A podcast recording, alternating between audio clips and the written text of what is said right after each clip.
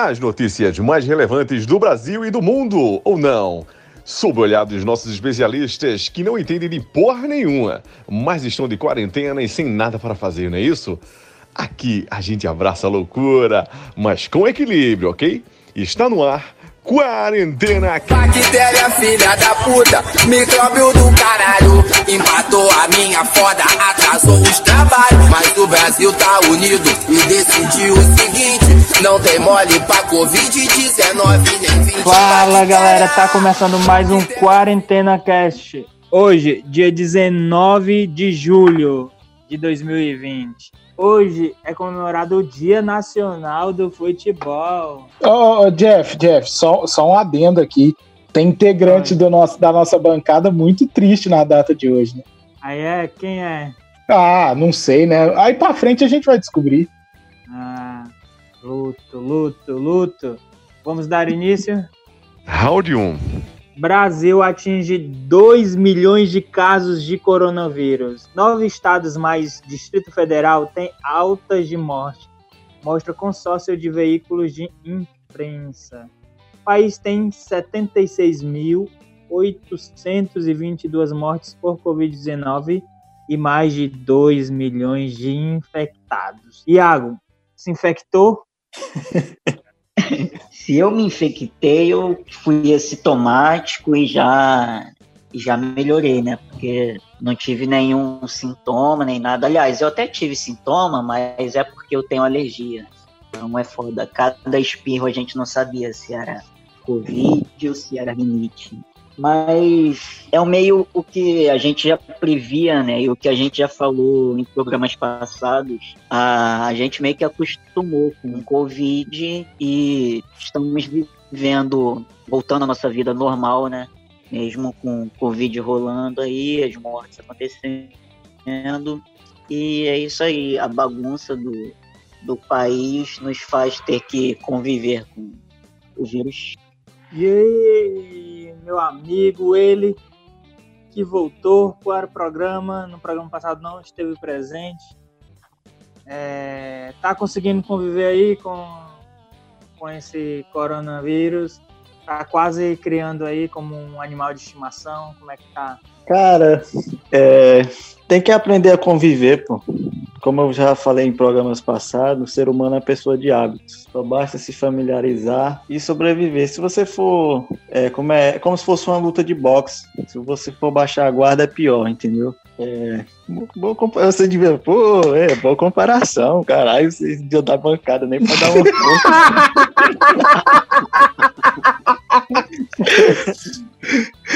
Rael, é nosso rock balboa, porra. Vamos respeitar, velho. É, então. Cara, é, continuando o raciocínio, já era esperado, como eu falei antes, né? Já se era esperado. Poderia ter evitar para evitar para não ser tantas mortes como tem acontecido, mas já muitas se era mortes, né? É, muitas mortes. Já se era esperado acontecer tanto isso e como eu falei antes, torna a falar de novo, é, não teve uma quarentena correta, bem feita, o brasileiro, infelizmente, tem que voltar à sua rotina, porque senão tá fudido de qualquer jeito. Eu culpo, não vou é, citar nome e não vou apontar o dedo só para um, mas eu culpo o governo ao todo. Tanto, um, claro, né, eu defendo um pouquinho, tanto o presidente como o governador, até prefeitos de cidades que, como tem rolado muito aí, é, prefeitos em plena pandemia abusando da população para fazer caixa 2, para desviar dinheiro. É, para você ver até o que ponto vai a política no país, né? Quer que o país se foda. O bolso deles estando forrado é o que importa. Enfim, é isso. E aí, você falou de boxe e Gonzaga. Quem, quem seria o Rael que você falou? O Rael é o nosso rock balboa, pô. Rock Balboa. então o nosso Iago seria o nosso Popó, né? E... Sim, sim, até, né? E eu seria o Maguila.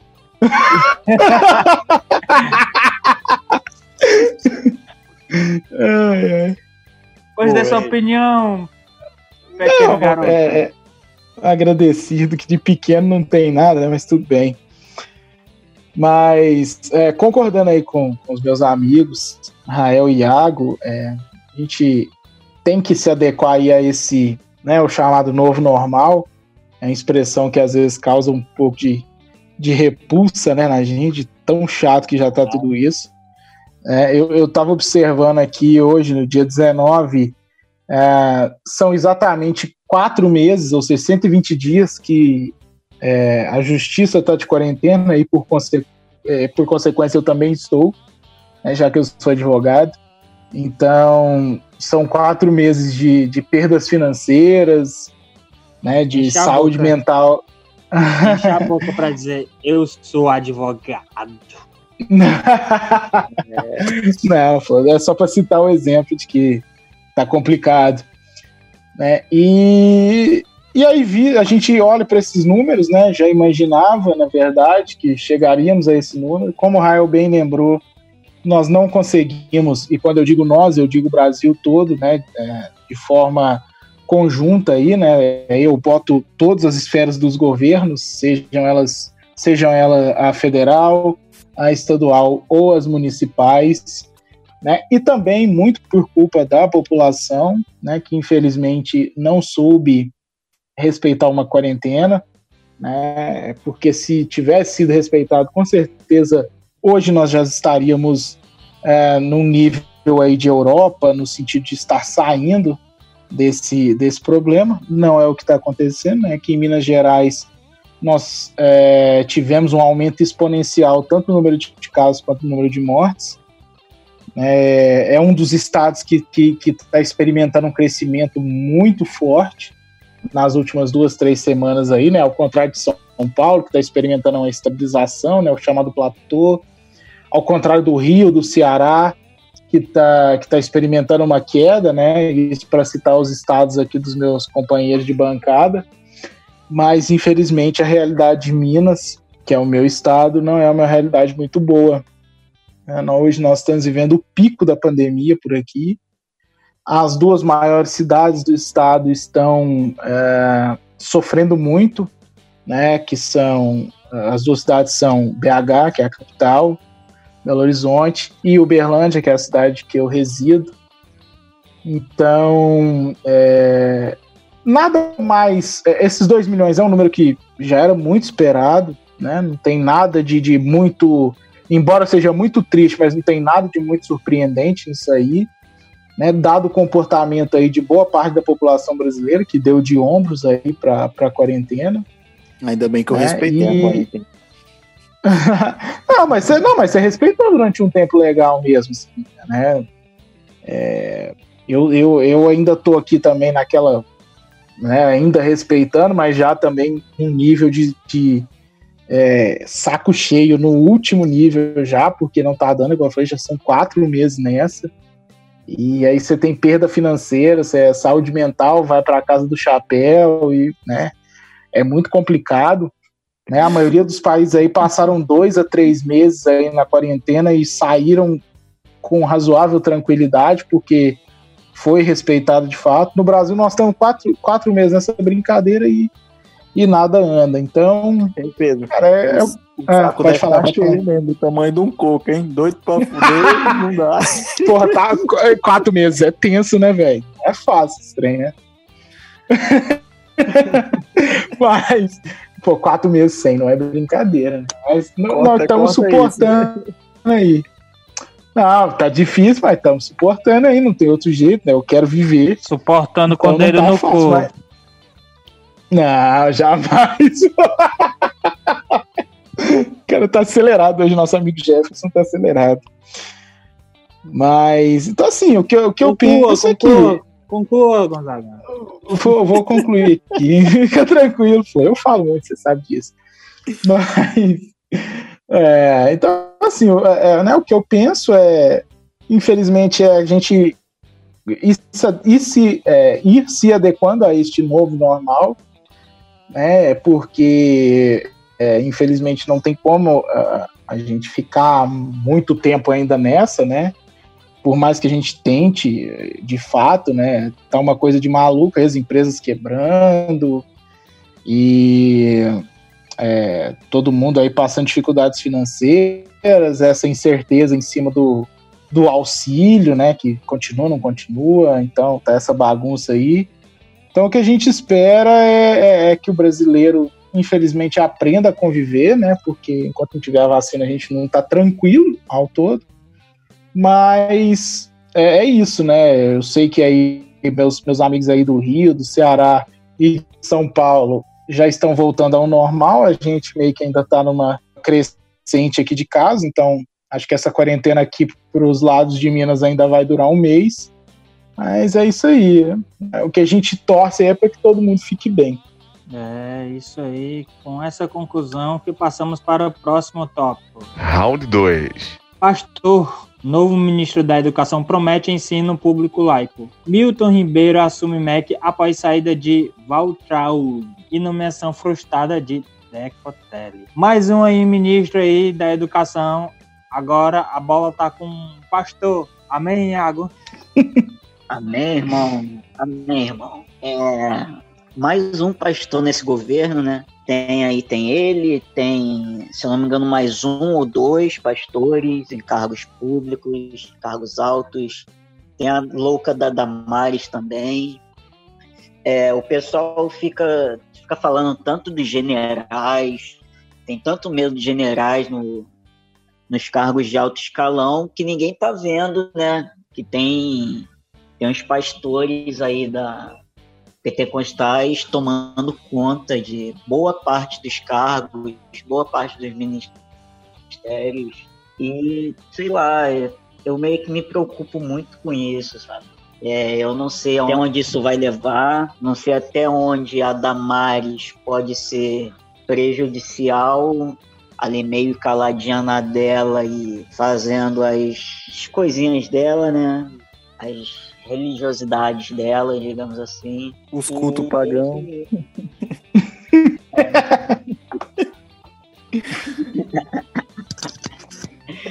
é, só para deixar uma, uma última observaçãozinha, é, ele já entrou falando que a faculdade tem matérias de sexo sem limite, né? E eu, infelizmente, eu não tive essa, essa matéria, não. Queria muito ter essa matéria. Queria muito saber onde fica essa faculdade, porque eu quero fazer uma segunda formação. E Rael? Cara, eu tenho um pouco a acrescentar sobre o assunto, mas aproveitando o que o Iago falou, agora fudeu mesmo. Os caras querem privar até o sexo na faculdade, que quando você é, acaba o ensino médio, é, o que você pensa em fazer? Você pensa que vai para a faculdade para estudar ou para as festinhas, pegar geral? Então, é... mudando de assunto, né? Mais um, um pastor aí para esse governo. É, tomara que não seja. Ai, não, já ia falar besteira. seja lésbica.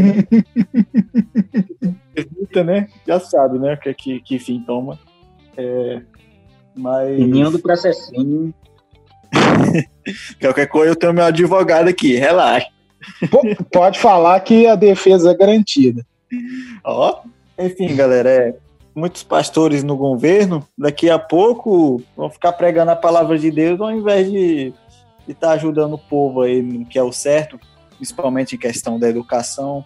É, ele deveria procurar uns projetos mais criativos, principalmente em relação ao Covid, ao invés de estar tá querendo privar aí o sexo da, da, da rapaziada. É, por exemplo, vai ter até um negócio bem interessante no nosso próximo tópico aí, que seria uma boa ele investir nisso, porque ele pode. É, enfim, tomara que faça um bom trabalho, né? E aí, Tá confiante, Gonzaga? Definitivamente não. Definitivamente não. Esse governo. Esse o... cara, ó, esse, esse cara é pessimista, meu Brasil. Mas continue, vai. Não, é, esse governo, ou você é um fundamentalista religioso de primeira, ou você é milico. Então é complicado, cara. É um Estado é, extremamente é, é, é, estigmatizado né, por duas classes aí. Né? Ou você é o fundamentalista religioso loucão, que acredita em umas teorias muito malucas, ou você é o militar é, generalzão, de alta patente aí, né, geralmente oficial, que é, apoia o bolsonarismo e suas vertentes, né. É, assim, é engraçado essa questão, né, ele chegou prometendo Estado laico como se ele fosse o, o, o descobridor do, do fogo, né? Como se ele fosse um, um marco. Só lembrar para todo mundo aqui do podcast que o Estado laico no Brasil ele surgiu junto com o republicanismo, né? Então, assim, desde a Constituição uh, de 1890, uh, a gente tem no Brasil, uh, a Constituição de 1891, desculpa, a gente já tem no Brasil o Estado laico, né? Então, assim, é, nós passamos aí, ainda que nós tenhamos passado, passado por aí por ditaduras, né? Seja a ditadura varguista do Estado Novo, seja a ditadura empresarial militar de 64, ainda assim o Estado permaneceu laico, né? E penso eu que é, em poucos anos da República Brasileira a gente teve é, um Estado é, tão religioso quanto o que nós estamos presenciando uh, no governo Bolsonaro, né? O que a gente vê aí é né, uma quantidade aí excessiva, o Iago já lembrou bem, né, de, de que são é, vários pastores aí em, em, altos cargos do governo Bolsonaro, né, a gente tem aí o ministro da Justiça, que é pastor, a gente tem a Damares, que é, é pastora, nós temos agora o ministro da Educação, que é pastor, né? E isso nunca é legal, né? O país a gente tem que lembrar sempre, é, independente da, de religião, se você é ateu, né? É ateu, se você é agnóstico, se você é satanista, caralho que você for aí, o Estado não pode, de forma alguma, uh, se misturar com a religião. Isso é uma coisa primordial para que qualquer Estado tenha uh, uma, uma certa independência né, e, e, e, uma certa autonomia nas suas atitudes. Né? Infelizmente, a gente sabe aí que essa, essa é, religiosidade misturada com o Estado é uma característica aí do bolsonarismo e do conservadorismo que inunda esse governo atual, né? Mas a gente tem que tentar aí sair o máximo que isso. Né? O Rael já lembrou muito bem, né? A gente tem que estar preocupado com outras coisas, né? não com, com religião. Religião é uma coisa de cunho íntimo, de foro íntimo, de foro particular. Então cada um tem a sua crença ali no seu íntimo né? Tem gente que é cristão, tem gente que é da Umbanda, tem gente que, que é budista e por aí vai. Igual eu falei, tem gente que é satanista, tem gente que não acredita em nada.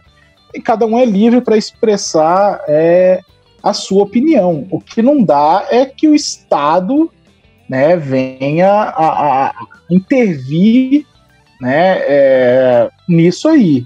É, o governo Bolsonaro, ele é, é, eu, eu sinto um certo perigo em relação a isso no governo Bolsonaro, principalmente pelo fato que o Bolsonaro algumas vezes já disse que quer ministro do STF aí terrivelmente evangélico, né? O que me causa uma certa preocupação, porque a gente tem que. O STF, que é o guardião da Constituição, é, ele tem que se basear é, é, no que diz a Constituição, no que diz as leis brasileiras, e não no que diz a Bíblia. Né? Se a pessoa acredita na Bíblia, ok, eu inclusive acredito e tenho ali a minha religião já muito é, é, é, sedimentada na minha vida, mas isso não quer dizer que eu tenho que impor ela a nenhum cidadão brasileiro, a nenhuma pessoa que resida aqui no Brasil. Então, assim, é uma coisa que me preocupa muito. Né? Eu espero que ele faça um bom trabalho. Ele chegou com um discurso muito conciliador, mas eu realmente estou muito pouco otimista em relação a ele. Acho que ele vai ser é, mais um dessa ala é, é, é, ideológica, né, que eles gostam de falar aí do governo, né, que é essa ala aí olavista, que é uma ala muito estranha, né, é, por incrível que pareça, eu, eu, eu né, apesar de eu não defender militarismo de forma alguma, mas eu tô para falar que a ala militar talvez seja a ala mais lúcida do governo Bolsonaro. Então, assim, em relação ao novo ministro da Educação, é muito pouco otimismo. Eu imagino que ele vai, vai ser um ministro muito fraco, até por, pelo que ele já andou falando em outrora, né? Mas, é, como, assim como eu disse quando o Decotelli é, tinha sido aí aventado, né? Porque ele ficou aí cinco dias, nem, nem tomou posse. Vamos aguardar para ver o que, que reserva, é, nos reserva aí o novo ministro da Educação. A gente espera que ele faça um bom trabalho. É isso aí. Resumindo, Gonzaga não está confiante. Definitivamente não estou. Partiu para o próximo tópico. Round 3. Volta às aulas em Manaus tem máscaras, barreira acrílica e rodízio de alunos. Amazonas é o primeiro estado é o primeiro estado no Brasil a autorizar a volta das aulas presenciais. Segundo a Federação Nacional de Escolas Particulares, FENEP. Manaus aí, onde a situação estava crítica, não está mais crítica e as aulas, inclusive, estão voltando, Iago. É, a gente tem que ver se não está mais crítica mesmo ou se eles só resolveram chutar o balde e liberar as coisas todas, né?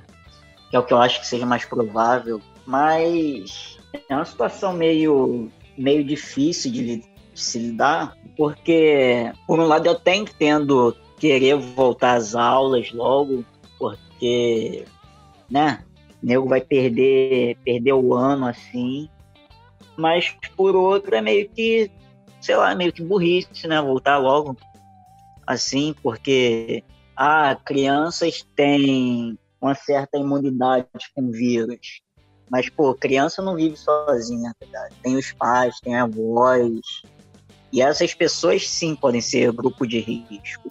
Então é meio uma decisão meio estranha, mas pelo menos eu não sei direito quem forçou essa volta, quem fez lobby para essa volta. Se a gente olhar bem, assim, foram mais as escolas particulares né, que voltaram. Então, às vezes tem aquela aquela mãozinha financeira ali, né, coçando. Vai saber. E aí, Rael, Manaus voltando aí ao normal aos poucos. Jefferson, eu achei legal porque por um motivo. É, eu acho legal primeiramente quem teve a ideia, porque ao invés de muitos governos aí, muito, muitas pessoas é, ficar só criticando, se remoendo pelos cantos, pelo menos tem alguém que está sendo criativo e tá, como eu falei antes no, no, primeiro tópico da gente, tem que procurar um meio de viver, pô. Não dá para viver sempre nessa. É o mesmo que, cara, eu tô criativo hoje. É o mesmo que você é acostumado a jogar descalço e você tá com o pé machucado, você vai colocar o quê? Vai colocar uma chuteira. Se vo, é, você vai sair na rua todo dia tá chovendo, eu, pô, todo dia eu vou sair na rua, vou me molhar, vou dar um jeito, vou comprar um guarda-chuva, vou pegar uma lona, botar na cabeça, alguma coisa. Você tem que procurar um meio de sobreviver, pô. Você não pode estar, tá, tá, como eu falei, é, ficar ali acuado e deixar o vírus te dominar. Ah, fica em casa aí, Israel. Como tem aí na em Manaus, é, como é essa lonazinha acrílica, né? Tem ó, a máscarazinha, né? É, eu lembrei, eu lembrei daqui do Uber em São Paulo que eles adotaram esse mesmo esquema e eles põem essa, esqueci o nome agora. É uma barreira acrílica. acrílica.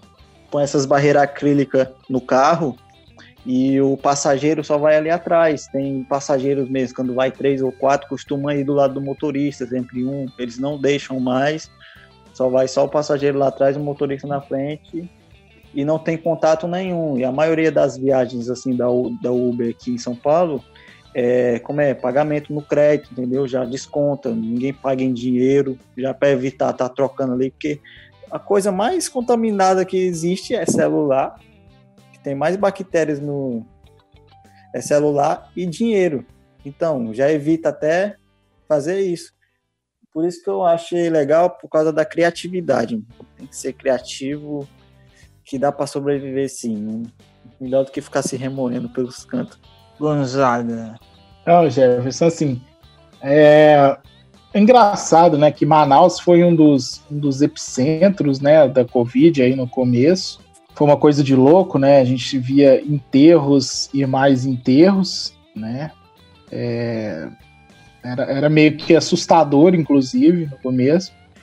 Mas é, hoje o, o, estado do Amazonas é um dos estados que tem registrado queda no número de mortes, né? Então essa volta às aulas é, das escolas particulares, elas talvez sejam até é, interessantes né, para os alunos. Porém, né, isso só escancara o quão desigual é o nosso país. Né? Nós estamos falando aí que as escolas particulares, que têm toda uma estrutura de, de sala de aula ampla, com poucos alunos, né, pode oferecer. As escolas públicas, né, eu não sei vocês, mas eu fiz minha vida escolar toda em escola pública, então a realidade da escola pública aqui em Minas é de 40 a 50 alunos por sala de aula. Então, como que você vai fazer distanciamento? Como que você vai fazer isolamento, né? Sendo que as escolas às vezes não têm giz. Né? Minha mãe foi durante é, quase 30 anos aí professora de escola pública também. Então, é,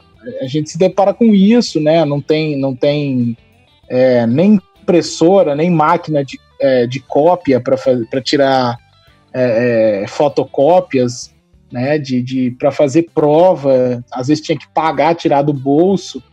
Assim, é, é, esse tipo de notícia, ao mesmo tempo que, que é bom por um lado, porque você vê que as pessoas estão voltando aos poucos aí é, ao normal, é, ela é de uma tristeza enorme quando você vê que boa parte da população, na verdade, não vai ter acesso a essa volta, né, porque é, a maior parte das pessoas utilizam-se do ensino público no Brasil, né, seja ele municipal, estadual ou federal. E a gente sabe que a realidade está muito longe de, de barreira de acrílico, né, da escola pública, que eu quero falar. A gente, a gente sabe que essa realidade está bem distante, né? Então, em Manaus mesmo, né, enquanto as escolas particulares já estão voltando, as escolas públicas não têm nem previsão de quando que vão voltar as atividades presenciais. Né? Os alunos aí, infelizmente, estão tendo um problema muito grande, principalmente os alunos do ensino médio, né, que são os alunos aí em preparação para o Enem, que é, ficou adiado aí para janeiro, mas que penso eu que podia ser adiado um pouco mais para frente, porque o ano está praticamente perdido aí. E então assim, é, é, esse tipo de notícia que deveria aí talvez causar um certo ânimo na gente acaba causando uh, uh, na verdade, uma sensação aí de impotência e de tristeza de ver o quanto a educação pública no Brasil é maltratada, né? É, de, de, o quanto, infelizmente, as escolas públicas no Brasil, hoje, na, na, na, na perspectiva de hoje, não têm a mínima condição de voltar às atividades presenciais. É o que eu estou falando, a realidade é de 40, 50 alunos por sala de aula, então, como é que você vai pôr 40, 50 pessoas num espaço que não dá para você fazer um distanciamento de um metro e meio, dois metros, que é o recomendável, né? Para uma, uma atividade que, como eu já disse no começo, falta giz, falta né, pincel para você escrever em quadros, falta é, é, papel para você fazer fotocópias. Falta né? comida, passar você, falta, falta, falta alimento, é verdade, falta merenda, né? Então, assim, é, é, a realidade do Brasil, infelizmente, é uma realidade de um país de terceiro mundo, né? E, e, e, esse tipo de notícia de que as escolas privadas de Manaus estão voltando só, esca só escancara o quão desigual, infelizmente, é o nosso país. É, tristeza define. Eu vou fazer um adendo rapidinho.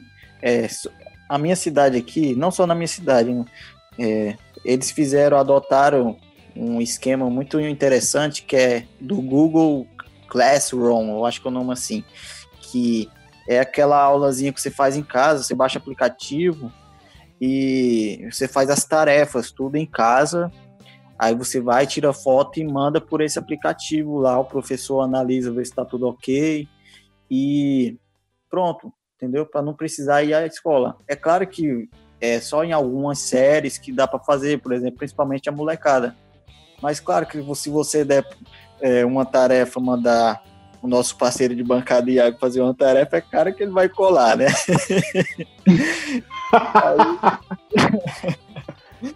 ele na faculdade é claro que ele vai colar para passar. Então, só presta pra molecada mesmo, que não sabe nem o que é colar.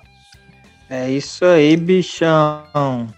Partimos para a próxima notícia. Round 4. Cofundador do Lola Palusa acredita que festivais não voltarão até 2022.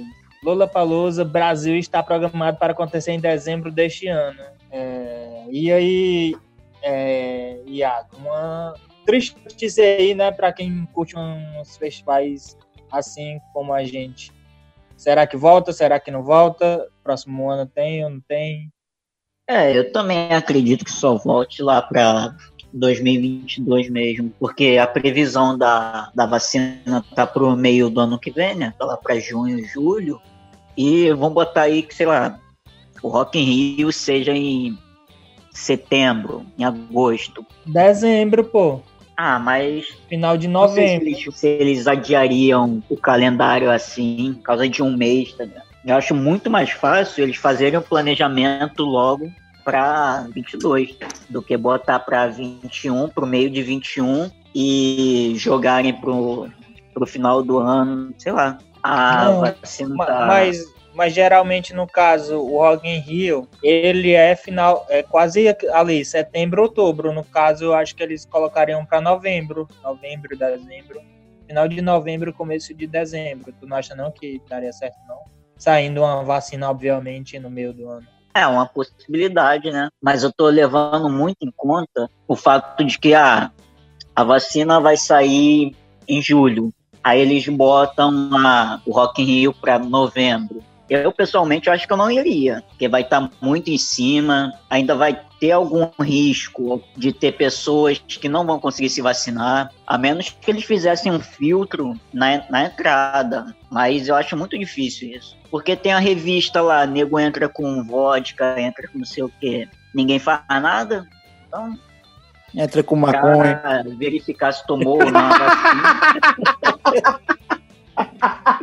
Tá piado hoje, pai. É, E deu um... Medina. Levei um cutucão aqui. Ei, e o que é que tu tá comendo aí, hein? Falando de boca cheia aí, caralho. Tá dando pra ouvir? Claro que dá. Diz aí, deixa de ser mal educado e fala para os nossos ouvintes o que é que você está se É deliciando. Paçoca, é? Hum, paçoca salgada ou doce? Salgada, salgadinho. Salgadinha, né? Tu gosta, né? Hum. Nossa. Que isso, velho. E aí, Rael, você gosta de. Oh, é, sobre o Lola Palosa, os eventos aí. Volta ou não volta? Pau no cu do cofundador do Lollapalooza. Parece que é parceiro do Gonzaga, pessimista do caralho. Ele deve. Não, eu, eu creio, pelo jeito, se as palavras todas for essa mesmo, eu achei ele muito pessimista mesmo. Ele deveria falar pelo evento dele, do Lollapalooza, evento cansado. É, mas eu creio que o Rock in Rio volte sim principalmente o Lisboa, que eu creio que vai ser vai voltar com gosto de gás, porque como a gente já falou sempre, né? Europa já está mais sossegada quanto a isso. Eu creio que é, vai acontecer normalmente, mesmo sem já ter a vacina, mas eu creio que vai acontecer normalmente. Tá certo que provavelmente não vai ter é, a quantidade de pessoas que todos os eventos teve, porque sempre tem aquela pessoa que vai ficar com receio de ir, porque, pô, 100 mil pessoas, 200 mil pessoas num local só, não é possível que todos estejam, não tenham a doença, entendeu? Então, eu creio que se tiver, eu tô lá. eu vou com máscara de gás, vou todo, nem que eu vou todo encapuzado, igual aqueles doutor lá em quarentena, mas eu vou. E aí, Gonzaga? Enquanto eu bocejo e, e você vai dizendo aí o que você acha. Assim, eu sou pessimista, mas o cofundador do Lola Palusa aí tá de parabéns, hein? Putz, caramba, o cara tá o cúmulo do pessimismo. Assim, é, eu acho que é, a, a, a realização de grandes eventos por enquanto ela ainda é impossível, né? mas nós ainda estamos em julho de 2020. Né? Então, assim, no momento realmente não dá para se pensar em nenhum evento aí com mais de 10 mil pessoas, né?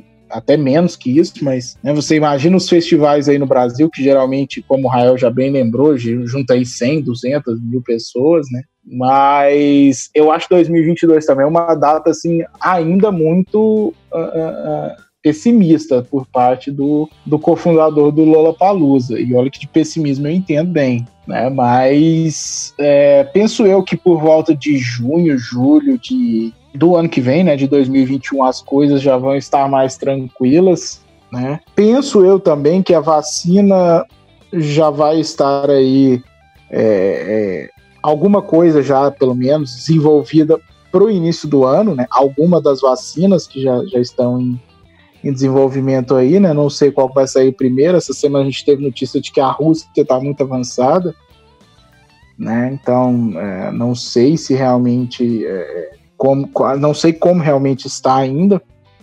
Li muito pouco sobre essa semana, mas ouvi falar nessa, nessa questão da Rússia. Então, assim, eu acredito que para o início de 2021 a gente já vai ter uma vacina é, já com uma, um certo grau de confiabilidade razoável, né? E, então eu imagino que a imunização já vai começar a acontecer aí para o início do ano, coisa de fevereiro, março de 2021, e que aí em junho, julho as coisas já comecem a voltar ao antigo normal, né? Mas eu acho que até lá a gente vai ter que conviver um pouquinho aí com esse, com esse novo normal de máscara, de álcool em gel, de um pouco de distanciamento, né?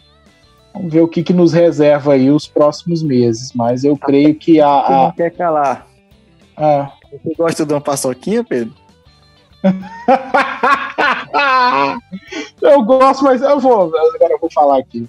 Sem problema nenhum. Eu gosto de paçoca, mas eu prefiro uma paçoca doce. Eu não sou muito fã de paçoca salgada, não. Ai. Gosta, não gosta da.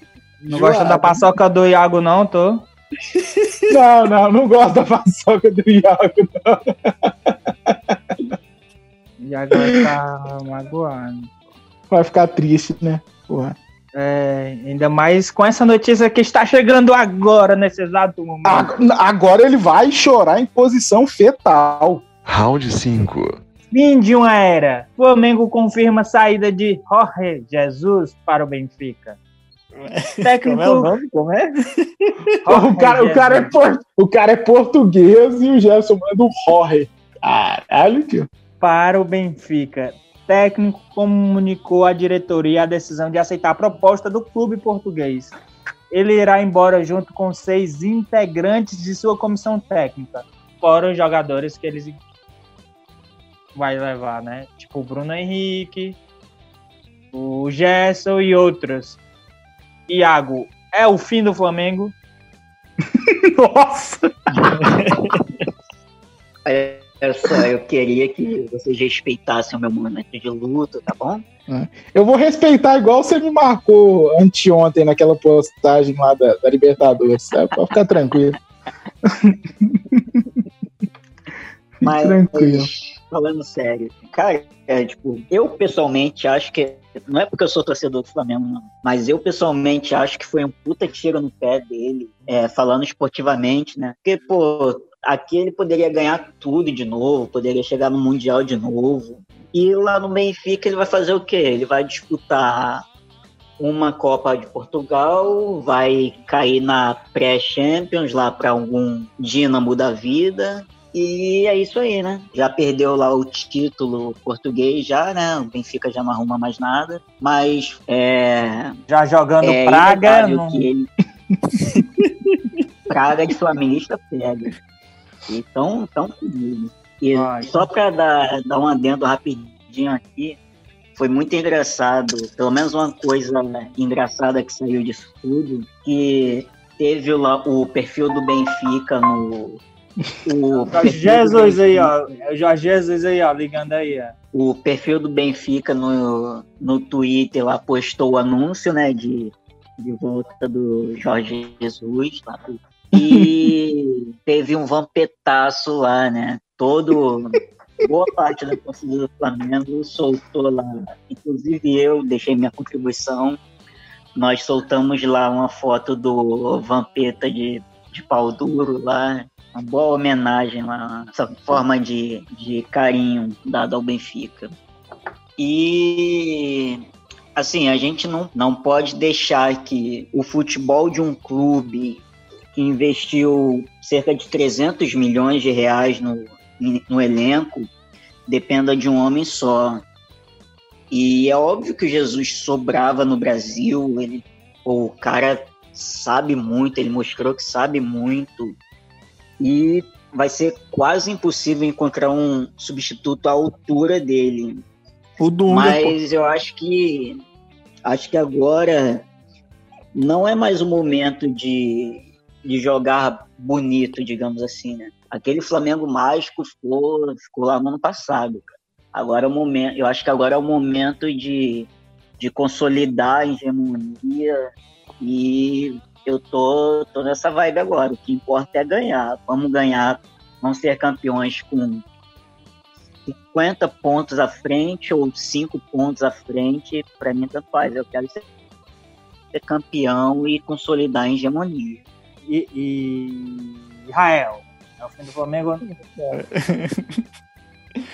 o fim de uma era. É, eu creio, né? Pelo que eu já vi muito no futebol brasileiro, clubes com essa genialidade, como o Iago falou também, só para deixar, deixar claro, não vai ser por causa de um técnico que o time vai se acabar. Se continuar um ótimo elenco e não entrar uma tranqueira para acabar com o time, né? o time vai ficar jogando aquele futebol bonito de sempre.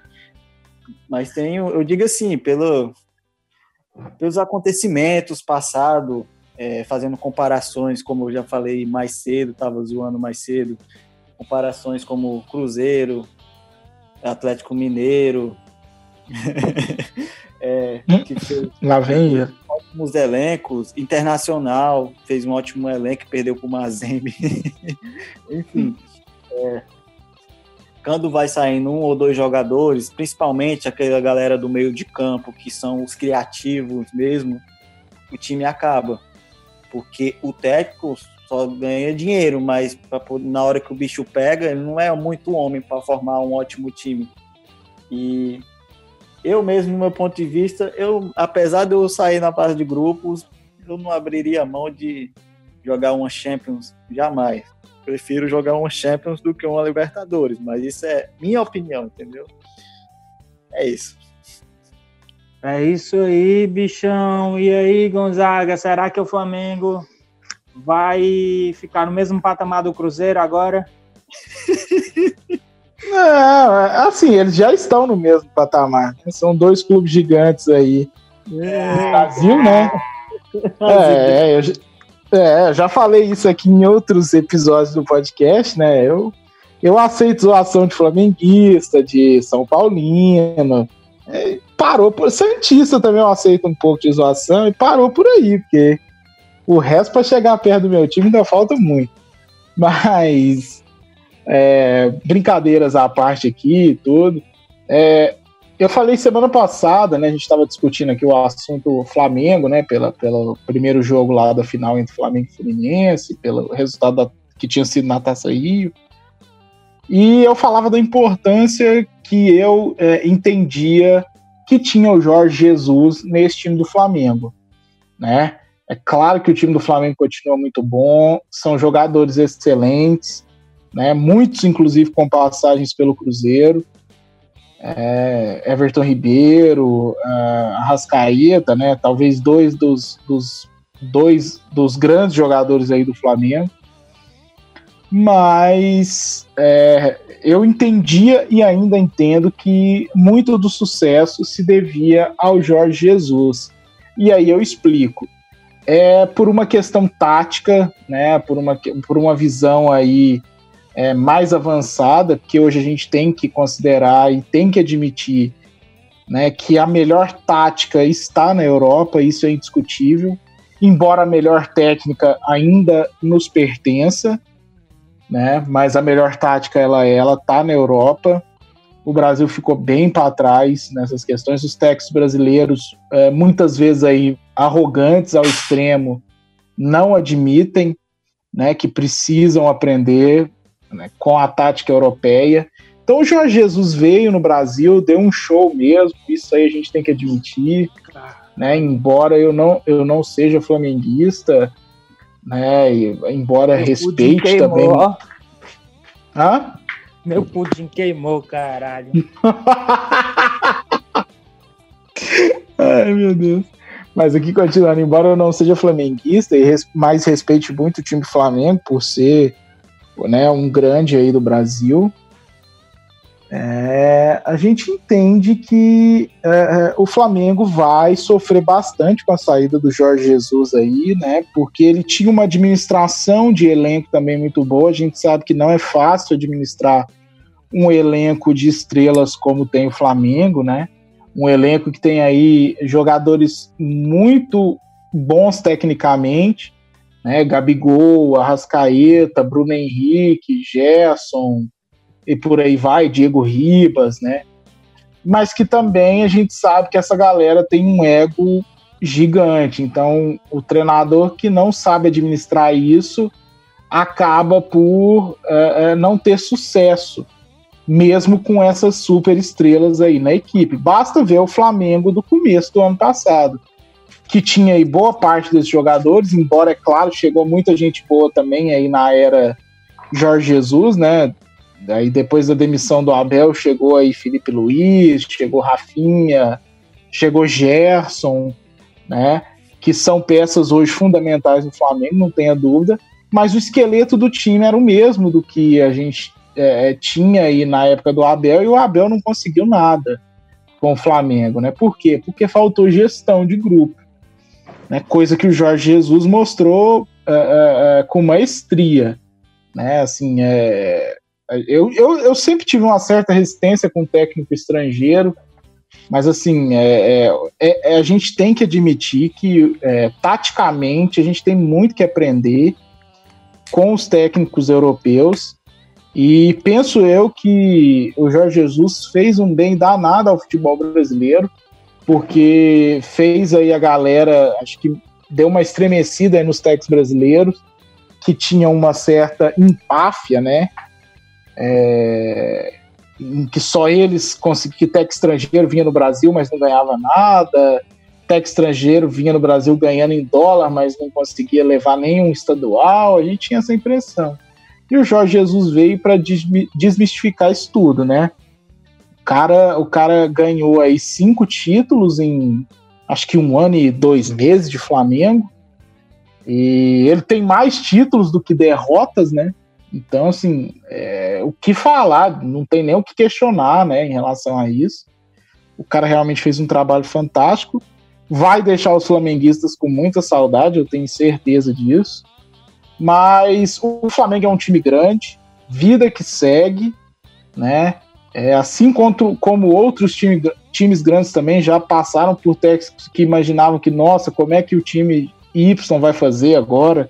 Que está sem o fulano e os times permaneceram gigantes. Então, creio eu que o Flamengo vai permanecer competitivo ainda nesse ano, vai brigar por todos os títulos que ele disputar, né? E também, assim como o Iago, entendo não ter sido uma boa para o Jorge Jesus, talvez tenha sido financeiramente, não sei, não, não olhei detalhes nessa, dessa questão financeira, mas penso eu que desportivamente não foi bom né? Ele no Flamengo já tinha uma posição muito consolidada por ter ganho todos os títulos que ele ganhou. E agora ele vai voltar para o Benfica, que é um clube que ele tem moral, né? Que é o clube dele, vamos dizer assim, né? O clube do coração dele.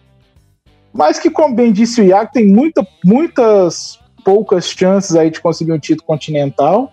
Talvez brigue aí no ano que vem por um título nacional, por uma Copa de Portugal ou pelo português.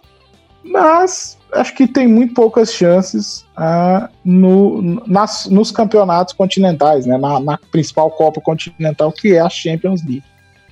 Então, assim, a gente não entende muito, mas respeita a decisão dele, ele entendeu ser o melhor, sei lá por quais os motivos que ele levou em consideração, mas né, para os flamenguistas eu tenho certeza que vai ficar aí um sentimento de gratidão, mas um sentimento também de saudade. É isso aí. Depois de, do resumo do filme Lawrence da Arábia. Vamos para esse quadro sensacional que está chegando agora. Ah, e antes, Luxemburgo no Flamengo.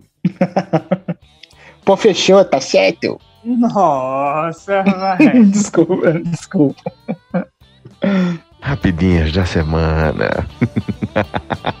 é, objeto brilhante aparece no céu e assusta moradores de dois estados do Nordeste. Pessoas relataram ter ouvido um forte ruído. Moradores da região nordeste do país foram surpreendidos com a passagem de um meteoro brilhante pelo céu na noite desta quarta-feira, dia 15. O fenômeno, segundo a Rede Brasileira de Monitoramento de Meteoros, BRAMON, iluminou a divisa entre os estados de Pernambuco e Paraíba por volta das 10 horas. Meteoro, qualquer dia um meteoro desse cai, cai por aqui, Iago, e destrói tudo. É, a gente, pelo menos eu só torço para que não seja um meteoro de Pegasus. Piada fraca, hein? Nossa, nossa. Nossa, velho. Nossa, velho, o cara mandou a. Puta que. Ei, se ele de qualidade. Quicando, você deixou quicando, eu chutei, amigo. Aqui, aqui não tem. Feio é não fazer gol. E só isso, Ari Toledo.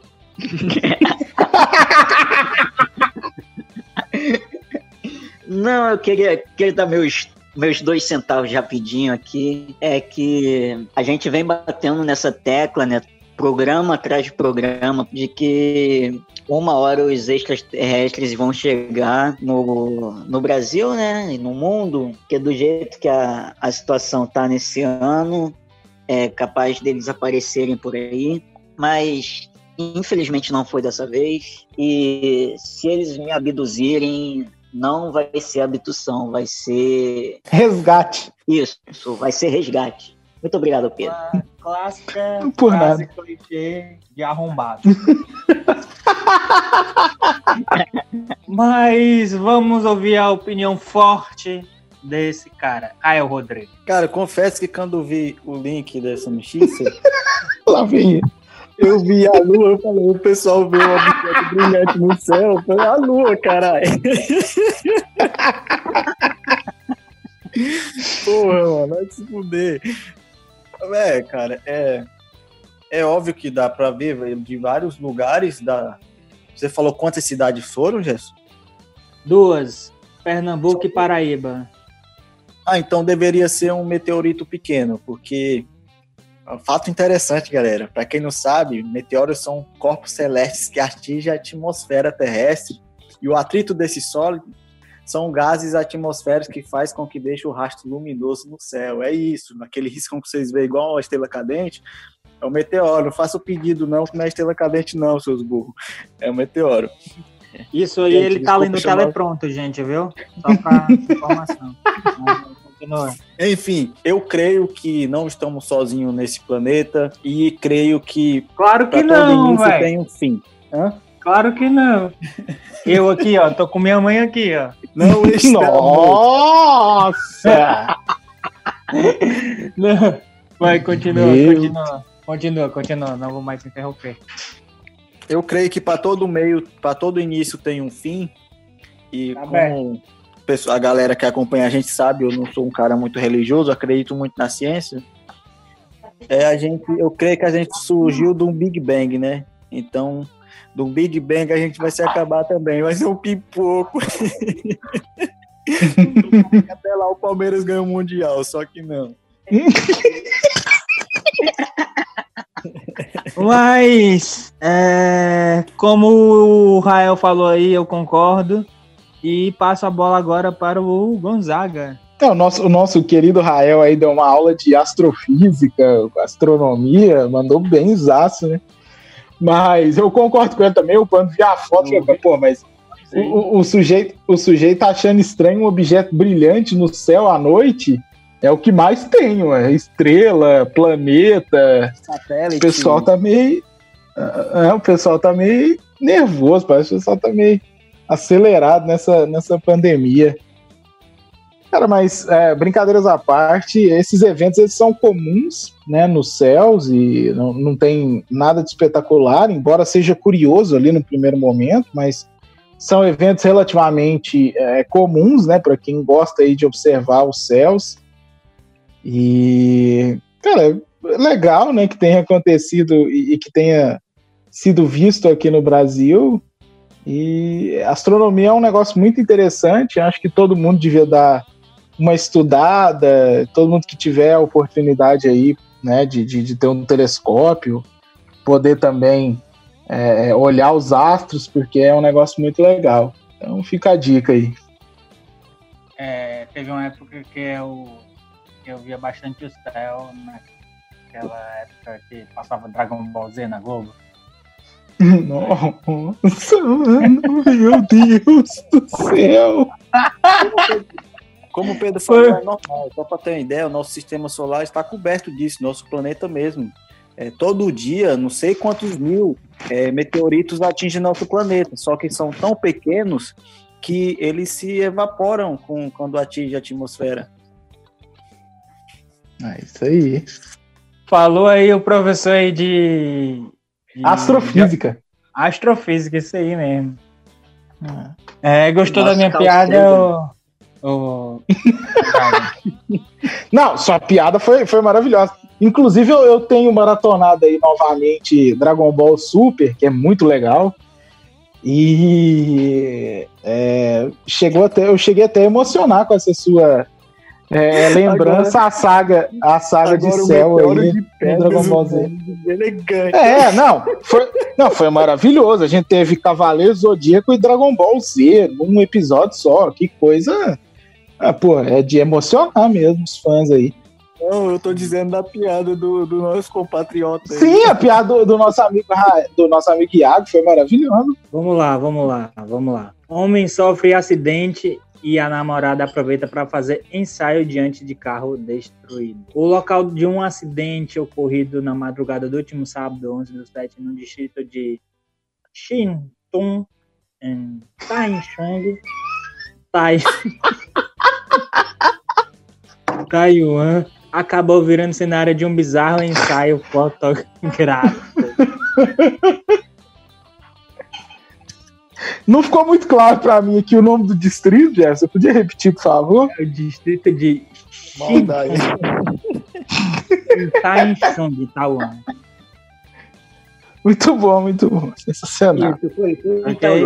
Iago. Ah, eu vi essa notícia, eu só lembrei da Nana Gouveia fazendo ensaio sensual em desastres naturais, né? Foi a primeira Nossa! Coisa Sim!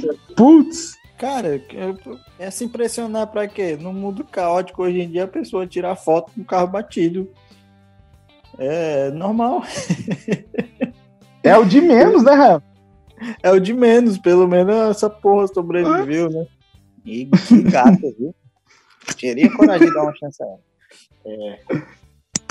Mas é. Saúde de Ó, tem gente que tira foto pelado, tira foto pior, carro batido.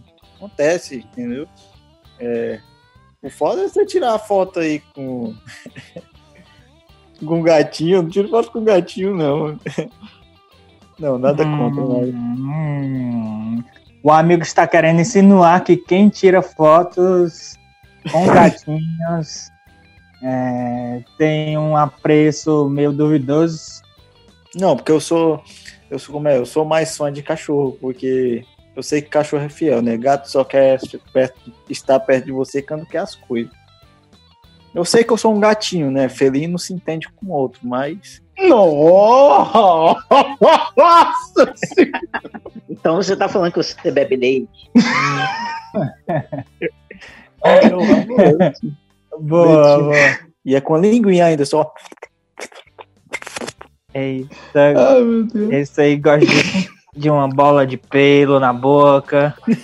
Mas Nossa, feio do nada.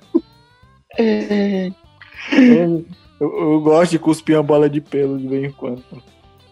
É. Que maravilha. Babada.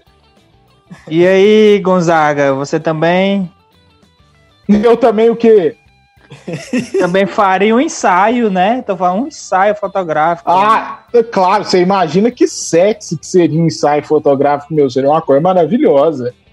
Né, vamos combinar que seria aí top 1 de vendas no Brasil. Né? É, Mas em nada é. surpreende. Ah, diz aí, pode falar.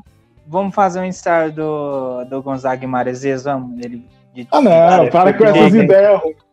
De Eu tigre, tenho, uma mente, eu tenho uma mente tão filha da puta de um jeito que quando o Peão falou umas conversas assim que a gente tá falando, já me vem na mente. Tô imaginando o Gonzaga aqui de lingerie. Ah, não, sou porra, não me fode, não, caralho. Já, As, Já- as ideias do Raia. já tá com tesão, né, minha filha? Arrepiou a biqueta da minha peita. Ah, é. Mas, é, cara, nada surpreende, né? Como o Réu falou, hoje em dia, num, mundo tão caótico, acaba que um ensaio aí num, num carro destruído é o de menos. Né? Nada de, de muito absurdo, não. O Iago lembrou bem aí da Nana Gouveia fazendo um ensaio sensual nos desastres naturais aí que ocorreram nos Estados Unidos. Então, cara, nada de muito surpreendente, não. É o ser humano na sua essência. Esse da Nana Gouveia foi foda, viu? Foi, foi. Eu achei, eu achei da hora o, aquele rapazinho lá imitando o Michael Jackson cantando, no furacão passando aquela ventania danada e o cara. "Ah".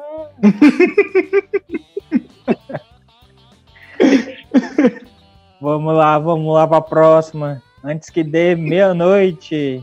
Pessoas estão se masturbando mais durante a quarentena por coronavírus, diz especialista.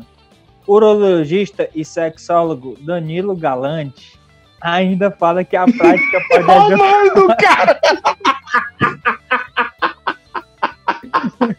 pode ajudar na prevenção do contágio. e aí, Segura, Hércules. E aí Danilo Galan, Galante. É, o Iago. É, Danilo Galante aí. Garante que bateu uma bronha. É, deixa a imunidade mais, mais, mais alta. E aí, tá, tá com imunidade boa? Aqui a imunidade é lá em cima, rapaz. Concordo com nosso querido Galante, né? Antes galante do que galudo. Fica aí, Nossa! fica o aprendizado pra vocês. E aí, tá com a imunidade também boa, Rael? Tô, pô, sempre. É... É, Mas o, e o que é masturbação? Não sei não o que é. O que é, É, você- o que é, Iago? Fala aí pra ele. O nosso querido Gonzaga pode explicar melhor de um, de um É jeito nosso científico. Porque eu. Você é o cara é o- da turma. Mas, mas vocês querem uma explicação científica ou uma explicação popular? É popular melhor. Não, se for popular, então, a nossa querida famosa punheta, ou então para as mulheres, a famosa siririca, né, que é o ato ali de estimulação dos órgãos genitais, né, de forma manual ou por alguns objetos e brinquedinhos que nós temos aí, com o objetivo de obtenção do prazer sexual. É uma coisa fantástica, pô. Você gosta de tocar uma punheta ou bater uma siririca? Se for em mim, eu prefiro tocar uma punheta. Se for na parceira, né, a gente mandou a siririca, não nada demais nisso não, pô. E tu, Rael? Eu? Ah, Eu prefiro tocar violão. falar em, em tocar. é, quantas vezes assim vocês já tocaram por dia assim um recorde? Eu, caralho, hoje eu vou Não. saber qua- quantas eu consigo. Olha a pergunta. Iago, Iago, Eita, caralho. Ah, cara, eu. Eu. Eu. eu o que eu posso falar? eu palavras. Quantas? Ah, ah, Algumas. algumas. O Algumas. meu, recorde, o meu recorde foi 49 vezes. Caralho. O meu recorde. E o seu recorde, Rael? No mesmo dia? É, no mesmo dia, 24 horas. Um... Sem chance, mano. Uma punheta a cada 30 minutos. Você é louco, tio. Eu queria bater o recorde, era isso. Eu não, não costumo, eu não costumo não, mas eu acho que o meu máximo foi umas três. Três, por quê? Por hora? Não, umas três. eu não sou muito é, familiarizado com, mas sou autocontrole, né? É o, é o que não se masturba, ele só faz sexo, gente. Ó, que isso. É o transão da turma. Transão. Pega a jumentinha tudinha de, de, de praia grande. É, a, gente, a gente passa o rodo no que pode, né?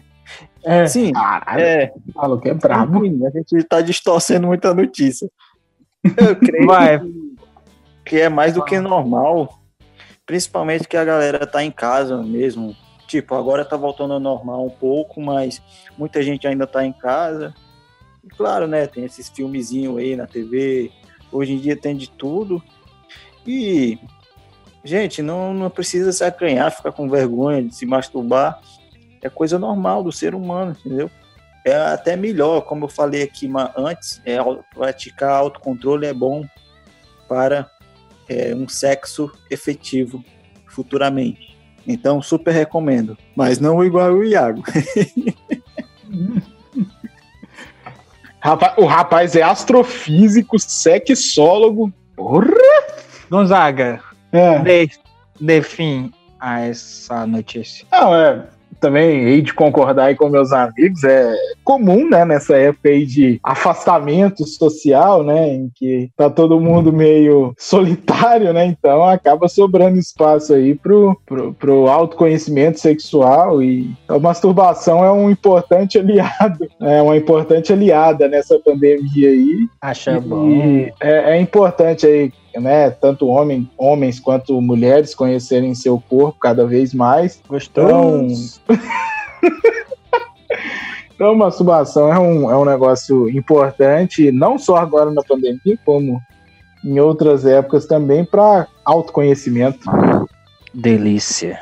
Tal hora, No cu também. tal hora, tal hora, é, tu já tem batido tanta que que o líquido é tipo, é tipo um detergente neutro da Limpol, tá ligado? Nossa, que informação útil.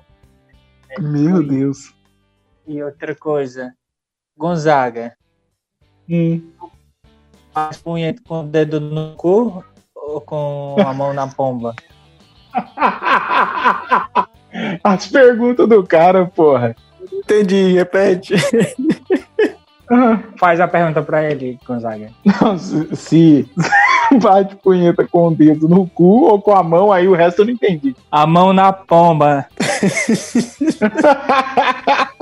As perguntas do cara. dos outros, né? Enfim, enfim, partiu, Partiu. partiu dessa pra melhor. Uba, uba, uba, e. Uba, uba, uba, e. Meu Deus do céu. Que aleatório.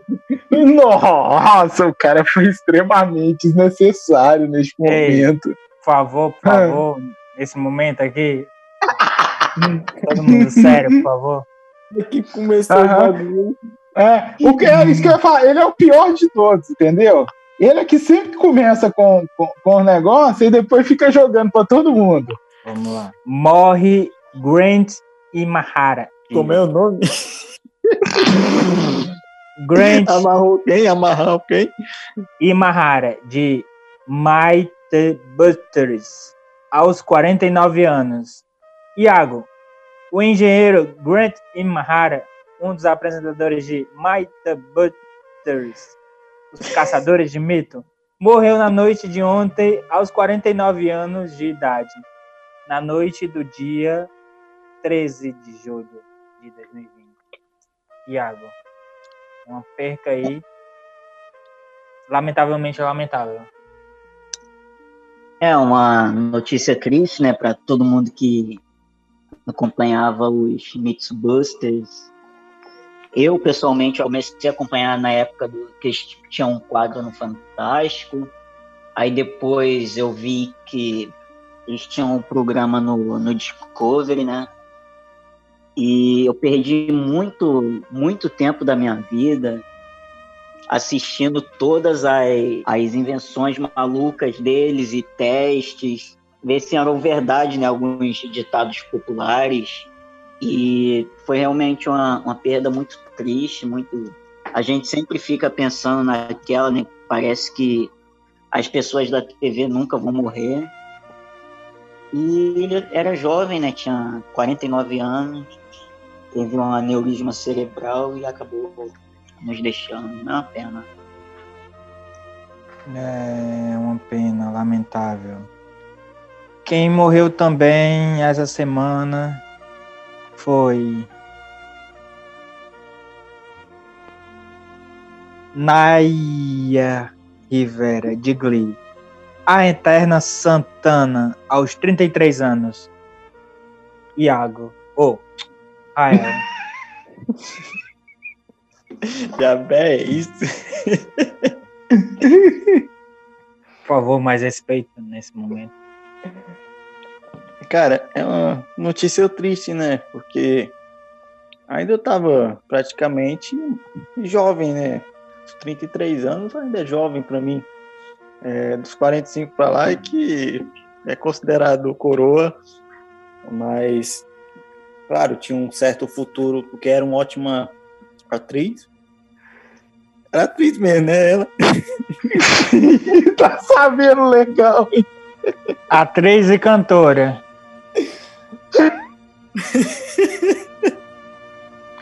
Aí a, a galera aí do nosso elenco fazendo o dever de casa como sempre. Cara, é, então, né, tinha um, um ótimo futuro pela frente, porque ela se destacava. Enfim, é, eu tenho a prestar mesmo só minhas condolências. E que ela continue brilhando no céu, não é mesmo? É, eu desejo. Nossa estrelinha. Melhor que aqui. É, isso É, aí. mas sobre, sobre essa morte aí, o pessoal do elenco do Glee tem que se, se benzer, né? Tem que jogar um sal grosso, porque, olha, tá indo um de cada vez, né? Acho que foi essa a segunda ou terceira pessoa do elenco que morreu. Teve um, um ator lá que foi acusado de, de estupro. Então, todo mundo ali tá meio, meio fudido, né? Uma situação estranha. É, o chamado versão Tá premonição. É, premonição, isso mesmo. Premonição, versão Glee. É, não foi só eles dois que nos deixaram essa semana, foi também o jornalista José Paulo de Andrade, morre aos 78 anos, vítima de Covid-19. O jornalista e radialista José Paulo de Andrade morreu na madrugada dessa sexta-feira, aos 78 anos, em São Paulo. Pedro Gonzaga. É, cara, o, o Zé Paulo, né, como ele era conhecido aí no meio do rádio, né, é um, foi um dos grandes nomes aí do, do, do rádio brasileiro, né, e, também da TV brasileira. Então, assim, era um cara uh, top da comunicação, né, e trabalhava aí na, na Rádio Bandeirantes uh, desde 1973, se eu não me engano. Então, vão muitos anos aí em, é, à frente uh, de programas radiofônicos na, na Rádio Band. Era um cara que foi referência para muita gente aí, né, nesse meio e mais infelizmente aí mais uma vítima da Covid, né? Já tinha uma, uma idade aí razoavelmente avançada, mas é, é sempre uma morte é, a, se, a, se, lamentar, né, pelo fato de, de ser um cara que é, fazia parte aí do cotidiano de muita gente, né, através do, do rádio. Então fica aí o, o lamento pela morte do, do grande é, comunicador José Paulo de Andrade. É, uma salva de palmas para essas grandes estrelas. E agora vamos para esse quadro sensacional. Quarentenando. Iago, qual é a sua dica e a sua não dica aí pra galerinha de casa? Bom, gente, a minha dica de hoje é um álbum que tá aí na, nos serviços de streaming mais próximos de vocês aí. É um projeto do, do grupo do Queremos, é o projeto intitulado Noite Transante. É basicamente uma seleção de, de músicas ditas afrodisíacas e cada volume tem um tem uma curadoria de, de artistas, né? Então tem aí o volume 7, que é feito pelo, pela Tica e pelo Otto. Tem músicas da Gal Costa, do Gilberto Gil, da Tulipa Raiz, Baco Exu do Blues, tem a playlist mais recente que saiu, é, tem a curadoria da Carol Conká e da Alcione, também ficou bem maneiro a playlist, tem Jonga, tem Ciara, Lineker, Rice, enfim, vale muito a pena dar uma procurada, dar uma ouvida. Procura aí no Spotify, no Deezer, Noite Transante, tem vários volumes. E tem alguma não dica? Bom, a minha não dica de hoje é não temos a não dica, só não morra. É, Rael, sua dica e a sua não dica. A minha dica da semana é que eu super indico. Eu já assisti, mas estou assistindo de novo a série The Boys, eu gosto muito de série baseada em anime, quadrinho, é, porque tá previsto para sair a segunda temporada de The Boys e eu tô tipo dando revivendo de novo para ter mais graça quando sair a segunda. Então, super indico para vocês. Tá disponível aí na Amazon Prime. E, cara, a, a série é muito da hora, porque, para quem não conhece, é, The Boys é uma visão referente do que acontece quando os super-heróis são populares mais do que celebridades, essas coisas. E tem influências políticas, são reverenciados como deuses. E eles abusam dos seus poderes ao invés de usar para o bem. E esses caras que não tem poderes nenhum bate frente com os, com os super-heróis, entendeu? Então eles têm várias maneiras criativas de acabar com, a, com o dia do herói. Então, é super maneiro, super recomendo para vocês, que vocês vão curtir. Vai lá, assiste lá na Amazon Prime The Boys. E tem alguma não dica? A minha não dica da. Cara, não sei se eu digo. Não. Agora você fala. Não, agora você fala, pô. A minha não dica da semana é não inventem de fazer uma buceta caseira, que pode acabar machucando o pau de vocês. Parece que o nosso querido amigo teve uma experiência não muito agradável. Caralho, já. Já. já. Já. Já fez, Gonzaga? Não, nunca, nunca tive essa experiência, não. Nunca teve na seca assim desse naipe, não. Na, na, nesse, nesse naipe, não. E aí, machucou muito? Machucou não, pô. Machucou não, ai. Ei, a bola tá contigo. Qual a sua dica e sua não dica, ô Gonzaga? Valeu, Renato Gaúcho, pela passada aí. Mas a minha dica, eu até comentei mais pro início do podcast aí que eu tava assistindo. Novamente, eu vou indicar aí nessa, nessa quarentena aí, principalmente pra galera de Minas que ainda tá em quarentena. É, assistam Dragon Ball Super, é muito legal, entendeu? É, pra gente que às vezes ficou aí meio que é, preso à saga de Dragon Ball Z, que realmente era muito, foi muito boa, muito bem feito. Mas Dragon Ball Super não fica para trás, é divertido, é engraçado. Né? Não, não esperem muita, muito desenvolvimento intelectual. É, Dragon Ball nunca foi isso, o objetivo de Dragon Ball nunca foi esse. Mas, cara, Dragon Ball Super é muito massa. Eu tô revendo agora, já revi 67 episódios e tá muito bom. Então, minha dica dessa semana aí fica Dragon Ball Super É, deixa eu te dizer uma coisa, o garoto tá tão assim, ó, é, é, com muita coisa pra fazer que ele já viu 67 episódios, viu? Você vê que o negócio tá louco. Ah, só, ó, mas os episódios de Dragon Ball são de 22, 23 minutos, né? É episódio pequenininho, não vem não. Aí tu calcula 67 vezes 22. Eita, menino. Pô, é um fim de semana, cara, não, não venha me julgar, eu tô trabalhando direitinho, tá sacaneando. Mil, mil, qua- 1474 minutos vendo Dragon Ball Super. Ah, muito bom, recomendo, inclusive, façam isso. E como não dica aí, foi um filme que eu revi essa semana, tava passando na TV e eu não sei porque que eu fui rever, porque eu odiei da primeira vez e dessa vez foi ruim de novo, que é o Hancock com o Will Smith. Putz, é um filme muito ruim, velho. Muito fraco, é, é sem lógica, sem nexo. Sei lá, Essa tipo assim, é um filme que. É, tipo, é um Muito filme que. Will Smith pecou ter feito Não é, exatamente, velho. Geralmente eu curto muito os filmes dele, mas Hancock é um puta de um filme ruim. Não tem lógica pro tanto que é ruim. Então, como não dica aí, fica Hancock. Mas, embora aí o Jefferson ficou fazendo gozação e tal, mas assistam Dragon Ball Super, que é muito massa. É, minha dica para essa semana vai ser o seriado Wilfred. É, com aquele cara lá que fez Senhor dos Anéis, né? O L. Quem é esse cara lá? Aquele Elijah, Elijah Wood. Ele alguma diabo? coisa assim.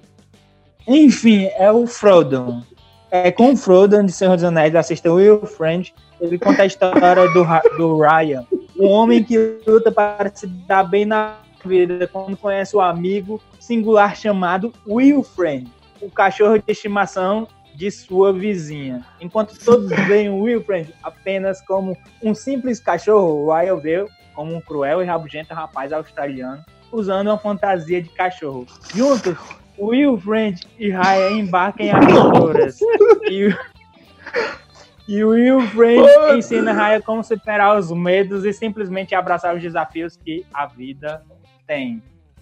É, eu não sabia como explicar essa série, porque essa série é muito complexa, então eu acabei. lendo Nota-se, nota-se.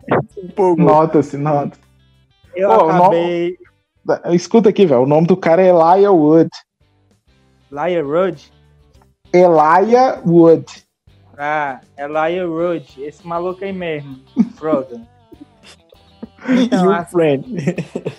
a série é, é, é, é, é- é com Frodo e com, com Will E com Frodo.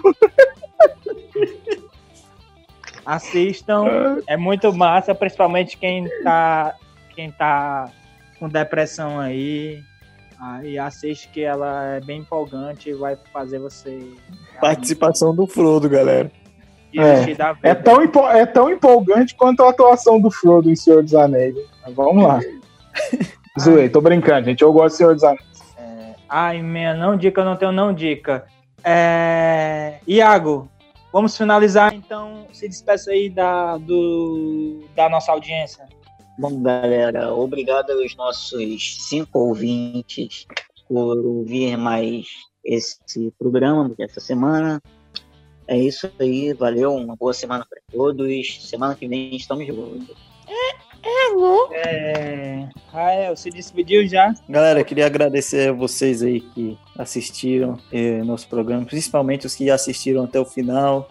Eh, não esquece de dar aquela força pra gente aí, eh, curtir, compartilhar, seguir aí nas nossas mídias sociais, que ajuda muito. Tem também o, o e-mail aí do Quarentena Cast. Vai lá, dá suas dicas que você quer que a gente faça aí, que a gente vai inventando e aprimorando o nosso programa. E um beijão pra vocês aí. E aí, Gonzaga? Não, cara, é só agradecer a audiência de mais um programa, né? E valeu todo mundo que ficou até o final escutando. Espera que vocês tenham gostado e aguardamos vocês no próximo programa na semana que vem. Valeu, um abraço. Valeu, gente. Muito obrigado. Nosso e-mail é quarentenacast.gmail.com. O nosso Twitter tá mais parado do que não sei o que, mas é quarentenacast. E é isso aí. Para quem quiser me seguir também, tem aí as redes, minhas redes sociais aí embaixo na descrição, tanto as minhas como as dos meus companheiros. E valeu, obrigado, bom domingo, bom começo de semana e tchau. E o, o, Iago tem cara de que não faz porra nenhuma, né? Assim, né? Tipo, nenhum exercício que eu digo. É exercício não. Né? Tipo, é sério, porque eu fico imaginando o Iago, ó, assim, ó. Não, lá vem a zoeira. Não, é sério, pô, assim, tipo, a consideração, ele de pijaminha acordando, ainda...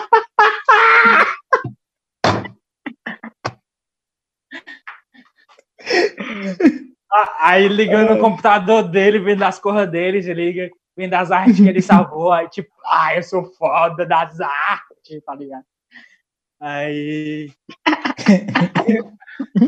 aí vai pra cama, aí, ai, aqui não tá legal, ah, vou pra frente do computador, aí vai na geladeira, pega um copo d'água, aí volta pra cama, aí fica no celular mexendo, eu fico imaginando essa. Tipo, o, Ia- o dia a dia do Iago.